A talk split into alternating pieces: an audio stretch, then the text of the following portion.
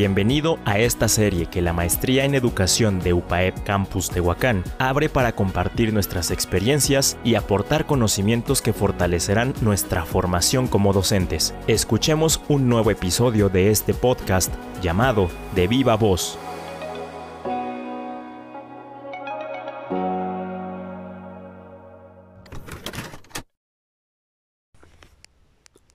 Hola, ¿qué tal? Soy Gustavo, docente de secundaria.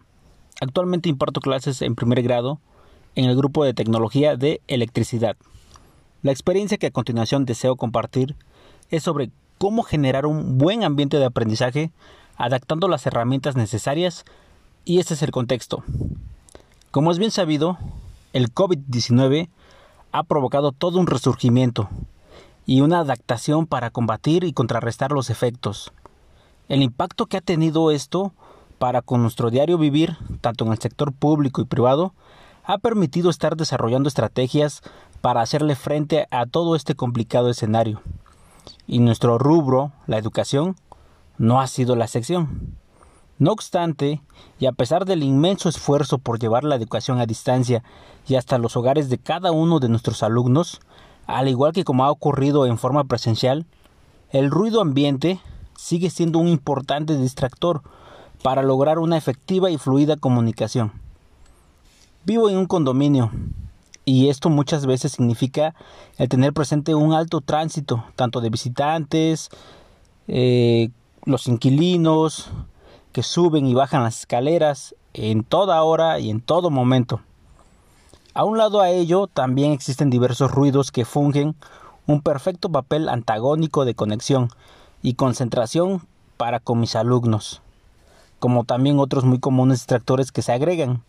Son esos molestos ruidos del exterior, como el de motos, vehículos de todo tipo, por poner algunos ejemplos. Más inmediatos quien comercializa gas o agua, me refiero a infinidad de diferentes sonidos de tipos de vendedores, como de más ruidos de la calle. Es a causa de este tipo de factores que es severamente mermado el ambiente de aprendizaje. Sin embargo, este tipo de distractores no solo afecta al emisor, sino del otro lado el receptor también lo padece. Valga la redundancia, también ellos sufren los mismos distractores. He podido percatarme que sus ambientes de aprendizaje tampoco son favorables.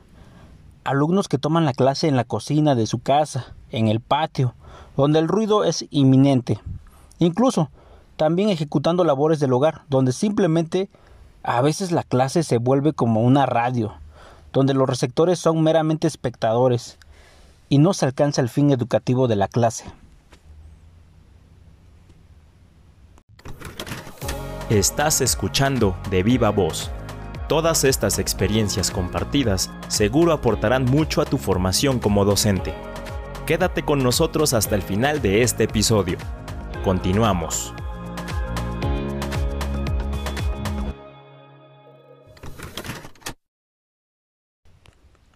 Continuando con esta problemática de cómo crear un buen ambiente de aprendizaje en el aula escolar a distancia debido a esta pandemia, refiriéndonos específicamente a las condiciones físicas, en este caso hablábamos del ruido como principal distractor, la compañía de actores secundarios, amigos, gente ajena a la clase, etcétera.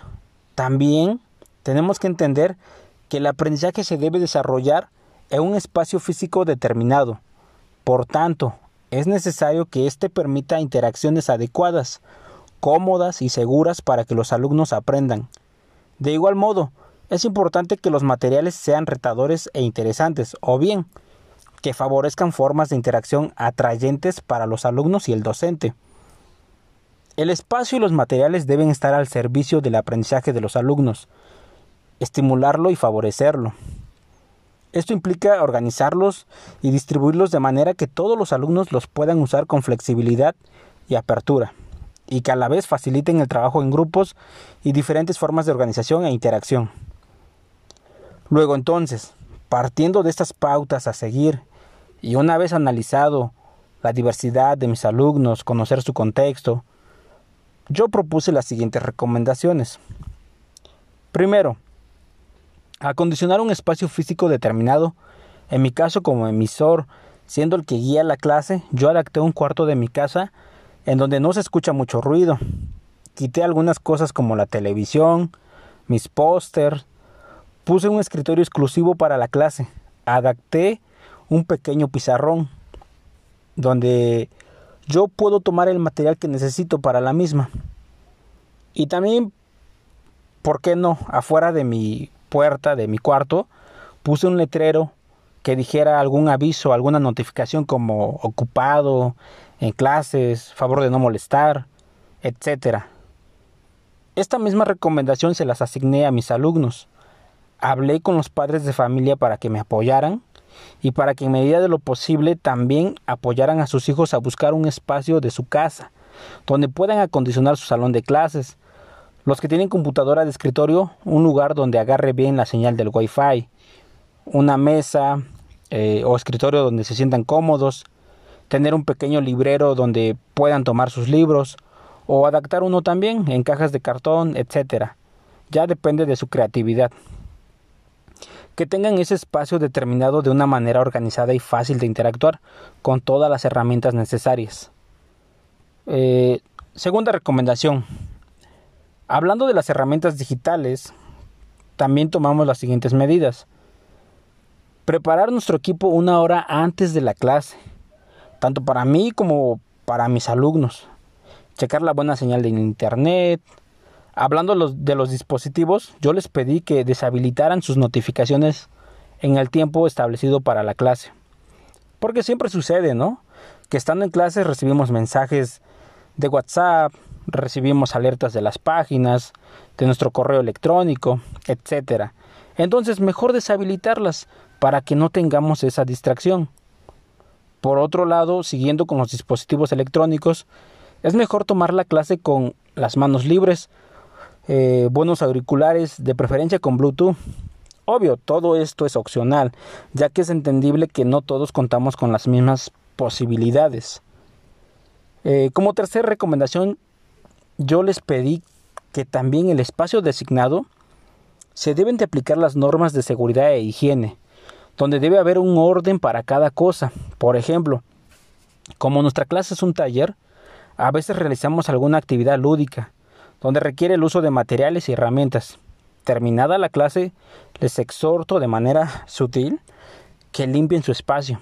Si no, no podemos terminar la clase o eso también cuenta para su calificación. Eh, y bueno, en conclusión, todas estas actividades, todas, todas estas recomendaciones nos han dado buenos resultados, porque las clases fueron más amenas, hubo mayor participación de ellos y se creó un buen ambiente de aprendizaje, favorable en unas condiciones físicas aceptables.